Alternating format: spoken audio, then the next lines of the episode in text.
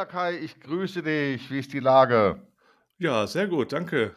Und meine Lage ist natürlich hervorragend, weil ich arbeite in der Payroll und da ist die Lage immer toll. Ja, also das muss ich ja immer mal wieder betonen. Payroll ist cool. So. Und ich finde es schön, dass wir uns so wieder zusammentreffen und mal wieder über diesen ganzen Schmonz reden. Ja, richtig. Es war ein ganzer Urlaub dazwischen, jedenfalls auf meiner Seite. Ich war mal in Gefilden, äh, Gefilden, die etwas wärmer waren als zu der Zeit Deutschland, aber das hat sich ja mittlerweile hier auch geändert. Und ich darf dir sagen, es gab sogar mal einen Tag, da habe ich nicht an Payroll gedacht. Ist das nicht toll? Wie? Das gibt's ja gar nicht. Das gibt's auch. Ja, Das in deinem ja, ja. Leben? Wahnsinn. Bin ich schon ein bisschen neidisch. Ich hatte dann auch Entzugserscheinungen. Ich bin dann aufgewacht nachts und dachte, was ist denn los? Bekam Angstzustände. Dann war mir klar, ach, ich habe nicht an Payroll gedacht. Aber dafür denke ich jetzt umso mehr daran. Und ich habe mir gedacht, Kai, wir machen es ja jetzt seit einiger Zeit schon so, dass wir die Themen vorher gar nicht absprechen. Mhm. Und ich bin ja wieder dran mit Überlegen oder war dran mit Überlegen. Und ich habe mir gedacht, diese Pain Points, die Schmerzpunkte Payroll, die verdienen noch eine weitere Folge. Mir sind noch so zwei, drei Dinge eingefallen, über die wir reden könnten. Mhm. Und ich würde mal gerne mit einem Thema anfangen, das, glaube ich, jede Payrollerin und jeden Payroller im Laufe der Karriere mehr als einmal intensivst beschäftigt und ich würde fast behaupten, teilweise auch nachts in den Schlaf verfolgt. Das ist das Thema SV respektive Steuerprüfung und zwar insbesondere Mhm. mit einem Fokus auf das, das Thema Abstimmung. Da würde ich gerne mit dir drüber sprechen. Es ist klar, du hast turnusmäßig immer wieder Prüfungen im Betrieb. Und dann ist die Mhm. große Frage, welche Zeiträume werden abgeprüft und was kommt denn zurück? Was fällt den Prüfern denn auf? Und kann ich die Dinge, die den Prüfern auffallen, denn eigentlich überhaupt nachweisen und sie von meiner Unschuld überzeugen? Da gibt es also einige Punkte, die immer gerne abgeprüft werden. Das würde ich so gerne ein bisschen mit dir umrunden heute. Bist du einverstanden? Ja, natürlich. Ich bin gespannt, was ich aus meinem Hirn so alles rauskramen kann. Ne? Die hast ja auch nur alle vier Jahre, die Prüfung, oder alle drei bis vier Jahre kommen die ja und beehren einen im Betrieb und dann kann es sein, dass man auch länger zu Gast hat. Ne? Wenn man da äh, ja eine große Firma ist, dann prüfen die auch mal ein paar Monate, ne? die Jahre. Also von daher hat man den öfters oder die öfters zu Gast und ja, und dann äh, geht's los. Ne? Ja, ich äh, wüsste zunächst mal gern, was löst es in dir aus, wenn ich sage Betriebsprüfung? Bekommst du da ein bestimmtes Gefühl? Fallen dir Dinge ein? Was passiert da in dir? Also im ersten Moment kommt es ja immer so an. Ähm, ich habe ja jetzt relativ oft den, den Job gewechselt, also sprich die Firma gewechselt, Arbeitgeber gewechselt. Also, und ich war immer glücklicher Position zu sagen, dass die letzten vier Jahre, was sie prüfen, war ich nicht verantwortlich. So, in dem Moment bin ich jetzt erst einmal relativ gechillt, muss ich sagen, weil das sind alles Fehler, die hochkommen, die ich nicht selber verbrochen habe. Die Schwierigkeit ist, sich da reinzudenken. Was hat denn der damalige Kollege dort ja, sich bei gedacht, das so und so zu machen? Ja, das ist immer so ein Thema. Und wenn man dann intern keinen Steuerberater hat oder so, der einen so ein bisschen unterstützt, wie wurden das damals festgelegt, ja, dann geht das Suchen los. Und wenn man dann noch Papierakten hat, ja, Halleluja, dann gehst du erstmal ins Suchen. Und wenn du Pech hast, ja, dann findest du nichts. Und dann, ja, dann schätzen sie das oder dann ist es ein Finding oder wie auch immer. Anders ist, wenn ich verantwortlich war, dann kriege ich Schwitzen und ich denke mir, Alter, das hast du doch gemacht, ich kenne mich doch. Ich habe das doch irgendwo hinterlegt. Ich, ich mache doch nichts ohne Beleg. Und dann geht das Suchen auch los. Ja, aber da bin ich dann bisschen nervöser, aber ich weiß ja, was ich tue und ich weiß ja auch, was ich kann und ich weiß ja auch, in welcher Logik ich daran mache. Ähm, ist halt nur schwierig, was habe ich vor vier Jahren gemacht, weil das weiß ich natürlich nicht mehr im Kopf. Ich weiß manchmal nicht mehr, was ich letzte Woche gemacht habe, vorletzte Woche mach, gemacht habe, weil dann gucke ich ins Abrechnungsprogramm, ja, Moment, da muss ich noch was machen. Ach nee, habe ich schon gemacht. Kannst du mal sehen. Okay. Ähm, das ist so die Schwierigkeit in der Geschichte. Also, wie du merkst, es ist ein Wechselbad der Gefühle. Ja. Da sind wir schon mitten im Thema Mhm. Dokumentation. Und da fallen mir ein paar Dinge gleich ein. Ich möchte es mal ein bisschen umschreiben, beziehungsweise ein bisschen näher erklären. Mhm. Jetzt gibt es die elektronisch unterstützte Betriebsprüfung. Mhm. Verpflichtend für die Daten aus der Entgeltabrechnung ab dem 01.01.2023. Wir wissen das. Bestimmte Ausnahmen kann man machen. Man kann sich noch befreien lassen. Die meisten Unternehmen werden aber teilnehmen. Mhm. Bedeutet, es kommt immer noch per Papier von der Rentenversicherung, vom Prüfdienst ein Schrieb ins Unternehmen. Und da steht dann drauf, wir prüfen mal die Jahre 2019 bis 2022 zum Beispiel oder 2020 mhm. bis 2022. Wir haben ja gelernt, ah, alles ganz einfach jetzt. Wir gehen zum Softwarehersteller und sagen, guck mal, da haben wir eine Prüfung, gehen wir ins Verfahren ein, schick mal die Daten schön äh, zum Prüfdienst und der prüft dann. Hört sich alles mhm. ziemlich easy an, aber ist das tatsächlich so easy? Der Prüfer hat dann diese ganzen Dinge und guckt sich das an und dann kommen die Rückfragen. Und da fällt mhm. mir jetzt was ein, das möchte ich als allererstes fragen.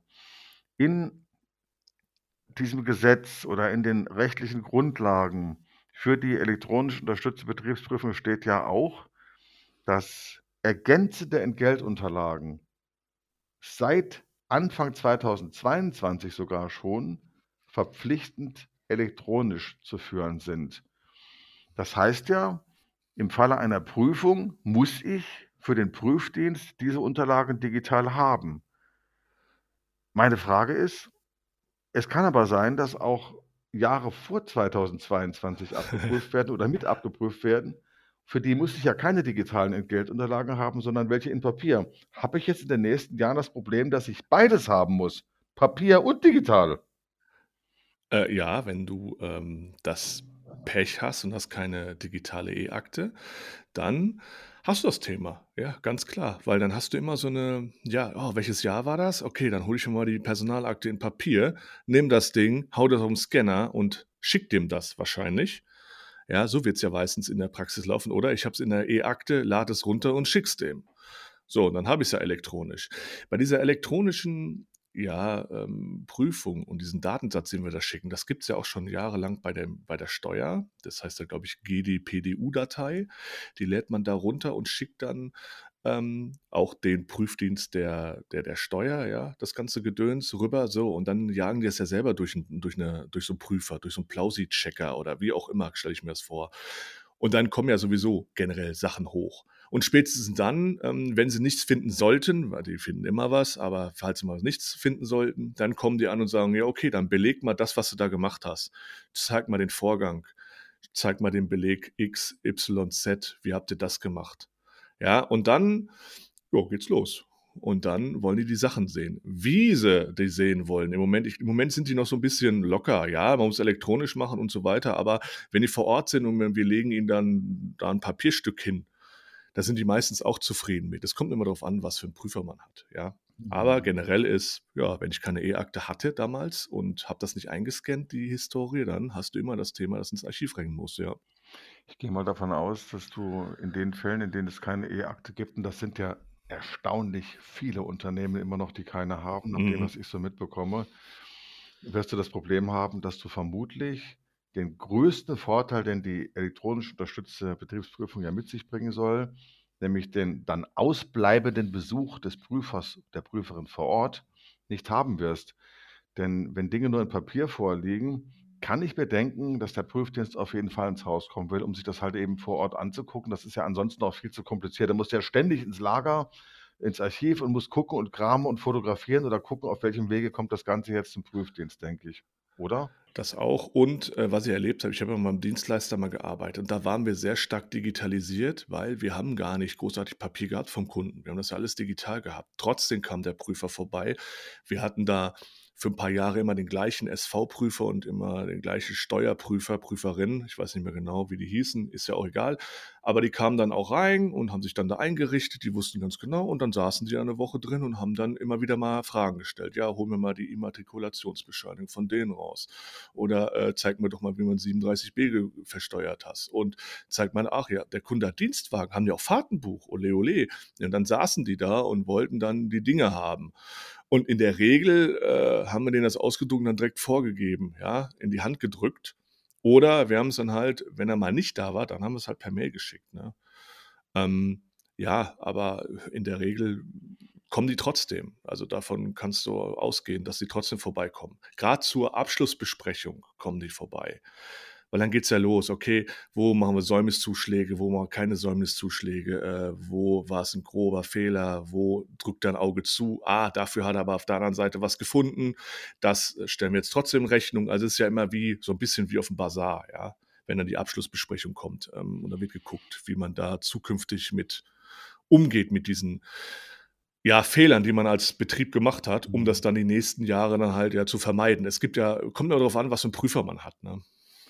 Also eines wird mir, wenn ich mir die Ausführungen so anhöre, Mhm. von dir gibst, immer deutlicher, nämlich, dass sich die Frage aufdrängt, warum haben Personalabteilungen, warum haben Unternehmen teilweise immer noch keine digitale Personalakte? Es gibt doch im Grunde genommen, nach all dem, was ich so weiß und mitbekomme, ich denke, du bestätigst mich da, überhaupt kein vernünftiges Argument gegen eine digitale Personalakte. Die macht doch alles Mögliche leichter und vor allen Dingen die Nachweisführung ist wesentlich einfacher und wesentlich kompletter, weil man halt eben die Medienbrüche nicht hat und weil man viel, viel leichter zugreifen kann. Oder sehe ich das alles naiv? Ne, ne, das ist so. Da gebe ich dir vollkommen recht. Ähm, auch, äh, wenn man mal Sachen bearbeiten muss und, äh, dann irgendwie selbst ja das ist ja nicht nur, wenn die Prüfung kommt und dann noch was findet, dann ist ja sowieso zu spät. Aber manchmal findet man ja selbst was, dass man was falsch gemacht hat vor Jahren oder vor ein paar Monaten. Und dann fängt man an, das zu reparieren und da dann herauszufinden, was habe ich mir dabei gedacht damals? Warum habe ich das getan? Muss man ja sowieso vernünftig dokumentieren. Ob das jetzt in Papierform ist, aber oder in die E es muss auf jeden Fall irgendwie in die E-Akte reinkommen, damit du dann direkt am Arbeitsplatz suchen kannst und gucken kannst, ohne dann wieder aufzustehen, den Ordner zu holen oder runter ins Archiv zu rennen oder sonst wo und dann das Zeug zu holen. In der Regel vergisst du dann nur, was du willst. Ja, äh, das ist ja dann auch ein Zeitfresser ohne Ende und so kannst du dann, ähm, du kannst ja auch was mit Papier dokumentieren und wenn du das dann nachher schön einscannst und das dann schön vernünftig in die Akte dokumentierst und dann noch in die E-Akte packst, dann hast du nur Vorteile dadurch, ja. Du musst dir halt angewöhnen, du musst es halt vernünftig dokumentieren, damit es jemand auch in vier Jahren oder in drei Jahren noch versteht und der muss dich verstehen. Was, warum habe ich jetzt die Lohnart genommen, die steuerfreie Lohnart und nicht die andere, die steuerpflichtige Lohnart? So, und da muss ein Beleg da sein. Und, und es muss immer ein Beleg da sein. Ähm, egal, was ich erfasse, ich muss einen Beleg haben. Keine Buchung ohne Beleg. Ganz einfach. Es muss eine E-Mail sein oder irgendwas. So. Und wenn ich dann drüber nachdenke, wenn ich dann erst noch runter wieder rennen muss äh, und dann stundenlang irgendwelche zusammengetackerten, verranzten Unterlagen auseinander poolen muss, die ich dann einscannen muss, da kriege ich wieder das graue, da wird mir schlecht, muss ich so sagen. Ich muss ja ein bisschen Kontinence hier, nicht, dass ich mich aufrege. Also da kriege ich wirklich Plack. Du hast jetzt einen ganz wichtigen Punkt genannt. Die E-Akte ist natürlich mit großen Vorteilen verbunden. Mhm. Haben wir eben ja Genau. auch umrundet, aber die E-Akte allein ist auch keine Lösung. Ich muss auch die Mhm. E-Akte pflegen und letztlich geht es darum, dass ich akribisch und zuverlässig dokumentiere. Mache ich das nicht, bekomme ich immer Probleme, ob ich jetzt Mhm. analog auf Papier äh, Mhm. dokumentieren soll oder elektronisch, richtig? So ist es. Also die oberste Frage bei mir ist immer, wenn ich was eingebe und das geht dann Richtung Steuerfreiheit oder SV-Freiheit, mache ich mir immer selbst die Frage und sage, Kai, was würde der Prüfer denken? So, und dann denke ich mir, oh, okay, die nächsten Jahre, ja, wird das da wahrscheinlich nicht mehr angefasst, aber die Stunde der Wahrheit kommt.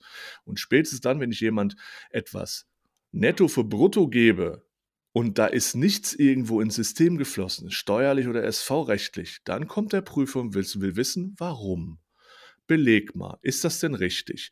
Sobald ich etwas brutto-netto hoch versteuere und der Arbeitgeber übernimmt die ganzen Beiträge, ja, wenn ich jetzt jemand sage, okay, du kriegst jetzt diese 50 Euro netto, also ähm, versteuere ich äh, 100 Euro brutto und wir übernehmen die Steuern SV äh, und so weiter, dann ist es ja in der Regel dem Prüfer egal, weil das System hat ja was bekommen von dem Kuchen, von einem Stück vom Kuchen hat er es bekommen. Und dann hat der Mitarbeiter halt 50 Euro netto bekommen. Das ist alles gut, aber wenn ich jemanden 50 Euro netto gebe und da kriegt niemand was von den Institutionen, was ab von, ja kommen die und fragen, ja, warum haben wir denn da kein Stück vom Kuchen bekommen? So, und das ist immer die große Frage, die ich habe, wenn ich dann so besondere Sachen erfasse, ja. Ich denke mir, da ist jetzt einiges rübergekommen, Informationen, die total wichtig sind. Diese Mentalität, die ja manche Menschen auch in der Payroll haben, nach mir die Sintflut, die ist Mhm. gefährlich. Und was will ich Ja. damit sagen? Es gibt ja Menschen, die dokumentieren sehr eigenwillig. Sie tun es zwar, aber sie tun es in einer Weise, die nur für sie gut und sachdienlich ist. Will heißen, Ja. die Belege sind vielleicht dahingerotzt auf gut Deutsch. Man kann nicht immer alles lesen, vielleicht auch manche handschriftliche Notiz nicht mehr einordnen. Es findet sich vielleicht manches auch an unterschiedlichen Orten, von denen Dritte nichts wissen können. Oder manche Belege sind im Gehirn und bleiben auch dort. Deswegen ist Mhm. es, glaube ich, ganz wichtig, hier nochmal dazu aufzurufen, immer so zu dokumentieren, dass jeder, der neu kommt, das nachvollziehen kann. Nicht nur der Prüfer, auch Leute, die vielleicht künftig dort arbeiten, wo ich jetzt bin, oder? Ja, auf jeden Fall. Was ich erlebt habe beim Dienstleister, ich habe dort einen Kunden geerbt und da waren, äh, 2, äh, ich sage mal so, ähm, Sachbearbeiter, die noch vom alten Schlag waren, die jetzt in Rente waren. So, und dann habe ich da mal geguckt, ich habe nichts gefunden. Ich habe Ordner voller Papier gefunden, aber absolut nicht nachvollziehbar. Auf vielen Sachen, wo es dann knifflig wurde, stand telefonisch geklärt. Mhm. Ähm, Tickets wurden abgeschlossen, da stand nicht drin wie, sondern ja, telefonisch geklärt, fertig. Und da hatte ich echt Probleme, da musste ich mir erst das Wissen aufbauen. Dann habe ich den Kunden gefragt, ja, wie macht ihr das denn? Ja, wieso? Habt ihr keine internen Dokumentationen? Nee, hatten wir nicht. Das war richtig heftig, weil die sind gegangen und die haben ihr Wissen mitgenommen und haben aber nichts dagelassen, was man vernünftig dokumentiert war. Alles nur in Ordnern, da haben wir uns das hergeholt aus Papierflut und dann haben wir uns ja erstmal was Vernünftiges aufgebaut und auf einmal geguckt, ja, wie haben die das denn gemacht? Also wir mussten uns selbst das Wissen komplett neu aufbauen. Und das war echt ätzend, muss ich sagen, weil wir ständig, wir haben ein halbes Jahr nur Prügel vom Kunden bekommen. Das hat doch vorher ist doch vorher gelaufen. Warum läuft das jetzt nicht? Was ist denn da los? Das haben wir euch doch letztes Jahr schon geschickt. Ihr habt doch Belege. Und wir haben so, nee, ich hab nichts, ich finde nichts. Was soll ich denn machen, Leute? Aber ja, das war ein hartes Brot und äh, nach einem Jahr hatten wir das so halbwegs im Griff, das ganze Thema. Also ein Jahr lang Prügel bezogen vom Kunden. Und das ist echt, ja, Kacke, muss ich sagen. Ich kenne das aus meiner beruflichen Praxis leider auch genauso. Das ist ein immerwährend wichtiges Thema gewesen. Dokumentation. Was finde ich wo? Und die Mhm. Recherchearbeit, die ich leisten musste, die meine Kolleginnen und Kollegen leisten mussten im Laufe der Jahre, um fehlende oder schlechte Dokumentationen auszugleichen, wenn ich die äh, zusammenrechne, kommt richtig viel raus. Und in dem Zusammenhang habe ich mir gerade überlegt, man müsste mal überlegen, wie viel Arbeitszeit in einem durchschnittlichen Payrollerleben nur mit solchen Themen draufgeht. Damit Ja. vergeudet wird, muss ich fast schon sagen, dass andere Menschen nicht oder nicht zureichend dokumentiert haben. Das ist im Grunde genommen ein riesiges Problem, ein riesen Painpoint und überhaupt nicht nur mit Blick auf die Betriebsprüfung, aber auch vielleicht der größte, über den wir heute reden, falsche, schlechte, fehlerhafte, fehlende Dokumentation, oder? Einmal die Dokumentation vom System her. Okay, wie gebe ich was ein, in welcher Kombination? Also so eine Art ja, Programmbeschreibung. Ja, ich habe immer ganz viele Screenshots, baue ich mir immer. Wenn ich irgendwo neu anfange, baue ich mir Screenshots. Wie gebe ich was überall ein? Weil jedes Unternehmen und jedes äh, Abrechnungsprogramm ist ja ein bisschen anders gestrickt, anders programmiert, anders eingerichtet. So, und da muss ich mir jetzt mal dran gewöhnen. Es gibt manchmal, äh, jetzt habe ich wieder SAP-Infotypen, die habe ich noch nie gehört. Auch äh, irgendwelche Transaktionsnummern funktionieren im jetzigen Betrieb nicht, die ich vorher kannte. Die funktionieren, weil die einfach anders heißen. Das wurde einfach komplett anders eingerichtet. Das ist so ein Thema, dass ich mal wiss, weiß, wie beherrsche ich das Programm. Und dann kommen die ganzen ähm, speziellen Betriebsvereinbarungen und was weiß ich, was da alles gibt. Und dann könnte man ja mal gucken, okay, das ist neu. Hm, wie wurde das letztes Jahr eingegeben und warum? Da könnte man ja selbst mal gucken, aber das ist manchmal auch nicht not, also ist auch nicht möglich, weil es einfach nichts gibt, keine Dokumentation, warum man wie was macht. So.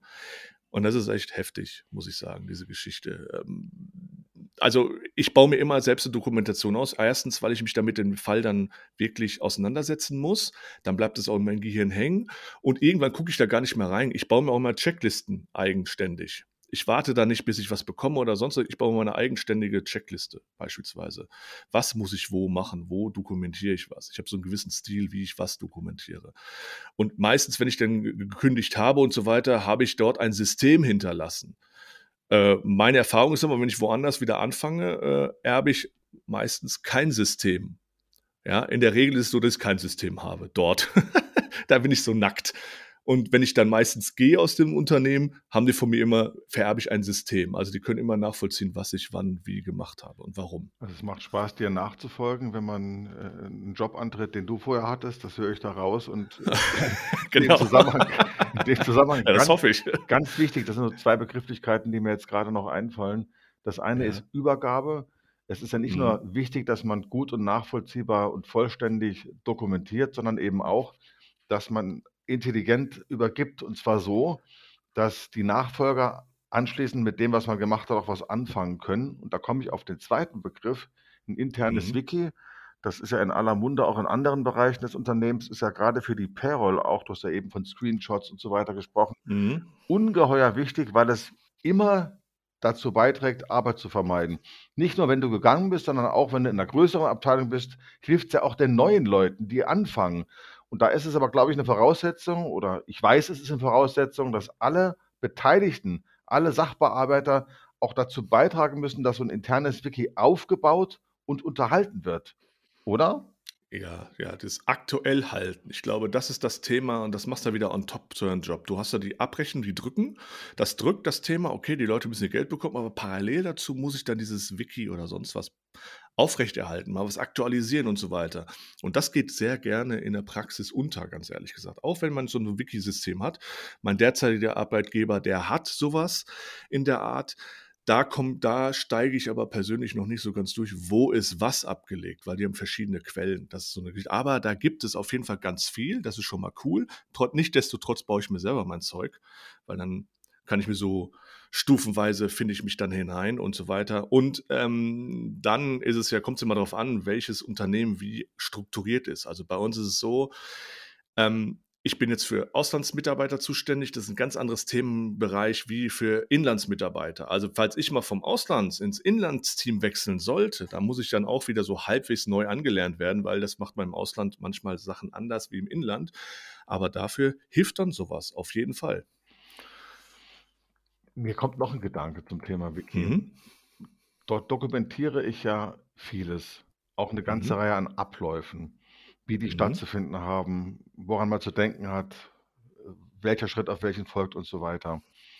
Wenn ich das nachvollziehbar dokumentiere in so einem internen Wiki, dann mhm. habe ich auch eine hervorragende Unterlage, zum Beispiel für externe Berater, möchte ich es mal sagen, die jetzt ins Unternehmen kommen und sagen: „Wir möchten mal schauen, wie eure Prozesse laufen.“ Wenn die sich so ein Wiki angucken, das kann man genauso gut auch intern besetzen, vielleicht mit jemand aus einer anderen Abteilung, jemandem, der neu ist oder einem Mhm. ehemaligen Mitarbeiter. Mhm dann kann man gut dokumentieren, äh, gut nachvollziehen, wie wird denn da gearbeitet? Wie sehen die Prozesse überhaupt aus? Und oft fällt es den unbedarften Augen, denjenigen, die nicht in diese Prozesse involviert sind, sehr schnell auf, was da alles gar nicht optimal läuft, was man zum Beispiel automatisieren könnte, wo man mit dem Softwareersteller mal reden könnte und so weiter.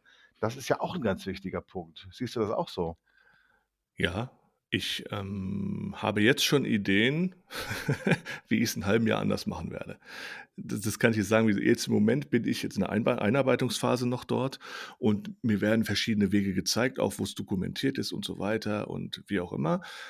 Aber ich habe jetzt schon Ideen, wie ich manche Sachen einfacher mache, im Moment, wie gesagt, sauge ich nur auf. Ich akzeptiere. Das habe ich meinen Chefs auch gesagt. So, ich werde jetzt ein Jahr lang erstmal nicht viel sagen. Ich werde es akzeptieren und das so machen, wie mir gesagt wird. Aber da kommen garantiert währenddessen Ideen, wie ich das einfacher, schneller, smarter, vernünftiger machen kann, ohne da, ähm, ja, weil wenn man den Wald voller Bäume nicht sieht, weiß ja, wie es ist. Und dann kommt einer von links und guckt und warum machst du das nicht so? Ach ja, klar, stimmt. Das ist halt, wenn man schon ein paar Jahre in so einem Laden drin ist, man, man passt sich so an. Man hat aber nicht, wie habe ich es letztens gehört, den frischen Blick von außen hat man da nicht. Ganz genau. Und deswegen, das ist gut, das ist äh, gut. Ich, wenn ich meine Videos fertig habe oder so, das schicke ich mal meinem Bruder. Mir war irgendwas erklären, neues Thema aus der Payroll. Und wenn mein Bruder der nicht in der Payroll arbeitet, sondern der ist Techniker, der baut richtig coole Apparate und so weiter.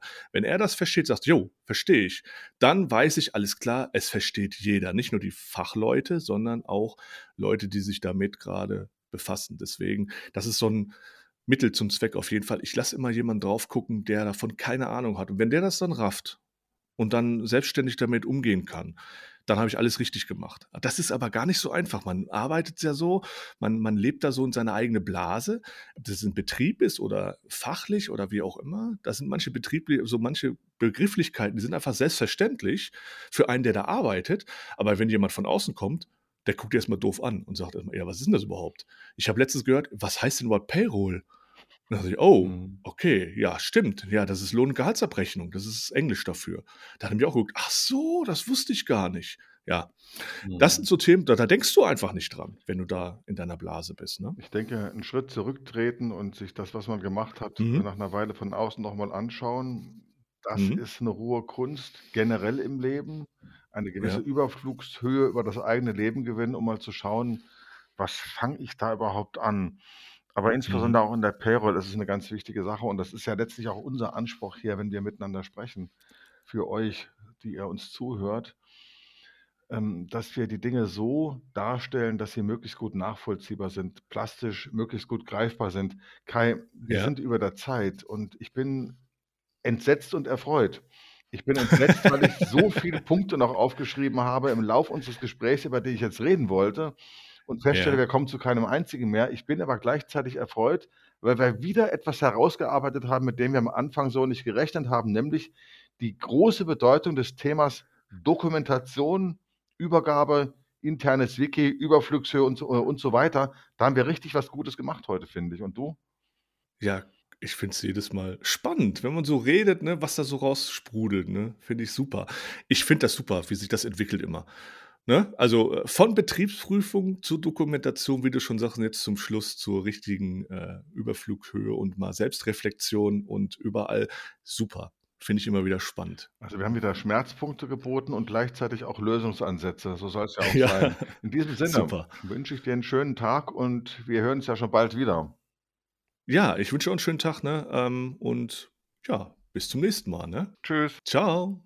Ja, das war der beste Podcast aller Zeiten. So geht Payroll. Themen für Fachleute in der Payroll und Entgeltabrechnung und für jeden, der Bock drauf hat. Es hat uns großen Spaß gemacht. Wir hoffen, dass wir euch das nächste Mal wiedersehen. Und wenn ihr Lust habt, abonniert uns und hört uns jedes Mal an. Das würde uns zusätzlich motivieren. Und gerne teilen, teilen, teilen. Bis zum nächsten Mal. Haut rein.